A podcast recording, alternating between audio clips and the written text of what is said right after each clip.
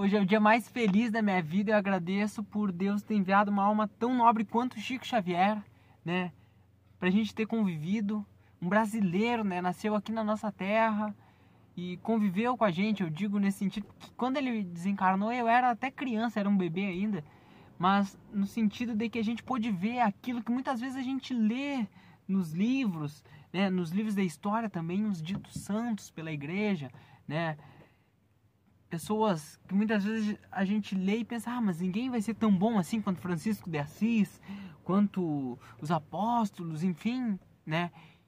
E a gente vê Chico Xavier nesse exemplo de humildade que teve entre nós. Até hoje tem na internet né, os programas de TV que ele participou, os relatos sobre a vida dele.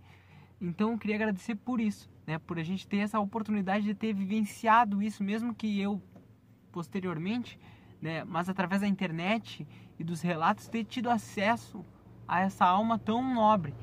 E hoje a gente vai estudar sobre o ó, óbulo da viúva. E eu fui pesquisar o que é óbulo, óbulo, né? Eu botei lá no Google, né? Não sei nem como pronunciar. Aí dizia que é moeda. Aí ficou, mas por que não bota moeda? Mas aí tá, eles têm que florear, né? Óbulo, tá? E aí eu assim, né, o que será que é? Comecei a ler e vi que é uma das passagens que eu mais gosto, né, da Bíblia, que é uma que eu sempre lembro assim, momentos aleatórios da minha vida, eu sempre lembro desse momento, porque muitas vezes a gente exige do outro que ele faça mais, que ele dê mais. Só que na verdade a gente não sabe, mas muitas vezes ele está dando tudo que ele tem, né? E muito mais. Enquanto você vê outras pessoas que têm abundância, elas dão um monte, mas aquele monte que elas dão não significa nada para elas, entende? É o que Jesus fala. Então vou ler. Jesus estando sentado, né, de frente à caixa de esmolas, considerava de que maneira o povo nela tirava o dinheiro e que várias pessoas, né, ricas haviam depositado muito naquela caixa. Veio também uma pobre viúva, que nela colocou somente duas pequenas moedas de um valor de um quarto de vintém. Então Jesus, tendo chamado seus discípulos, lhes disse: Eu vos digo em verdade que esta pobre viúva deu mais do que todos aqueles outros que colocaram na caixa de esmolas.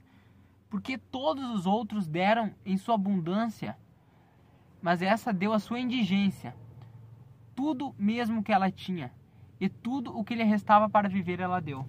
Então, os outros estavam dando o que estava sobrando né? Aquilo que não fazia falta. Mas ela, na fé dela, né? Ela deu tudo que ela tinha. É que Jesus, né? Agora vai misturar tudo, né? Tudo que a gente aprendeu aqui nesse último ano fazendo o Evangelho segundo o Espiritismo, a parábola dos talentos, vocês lembram? Quando Deus nos dá muito, Ele quer que a gente multiplique aquilo, né? Que a gente divida e não que a gente pegue aquele pouquinho e guarde com a gente, né? Que é o que diz a parábola dos talentos. Quem não viu ainda tem aqui no nosso canal do YouTube, né, pessoal? E para mim não ficar alongando muito o vídeo, tinha uma outra uma outra passagem aqui que ele falava. Pera aí, deixa eu me lembrar. Achei aqui a parte que estava procurando. Tem uma parte que os espíritos falam que aquela pessoa que tenta ajudar, tem aquela pessoa que quer ajudar, mas ela falta a condição, né? Que ela não deve ficar triste, porque ela deu tudo que ela tinha. Né? O que acontece? Muitas vezes é, principalmente, eu vejo isso, né, eu converso com meus familiares, enfim, principalmente depois que alguém faleceu, né? Depois que alguém falece, a gente pensa, bah, eu poderia ter ajudado mais, bah, por que que, por que, que eu não dei mais? Né, isso vai acontecer principalmente quem trabalha na área da medicina, ou medicina veterinária, ou da enfermagem, enfim, é que você quer salvar aquele paciente, você quer, quer, você vai, vai, vai, vai, aquele paciente desencarna né? Assim é com ajuda, você quer ajudar tal pessoa, mas você não consegue, aquela pessoa não aceita ajuda, ou você não tem condição para ajudar financeira, né? Todo mundo tem seu karma e acontece tudo segundo as leis de Deus, né? Então a gente não pode se culpar, né? Quando perde um paciente, por exemplo. Porque a gente faz o que pode, mas aquela pessoa vai ter que passar aquele karma.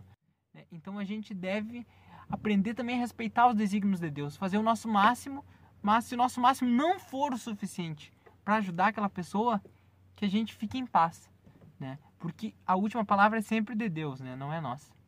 É isso, pessoal. Um grande abraço e fiquem com Deus.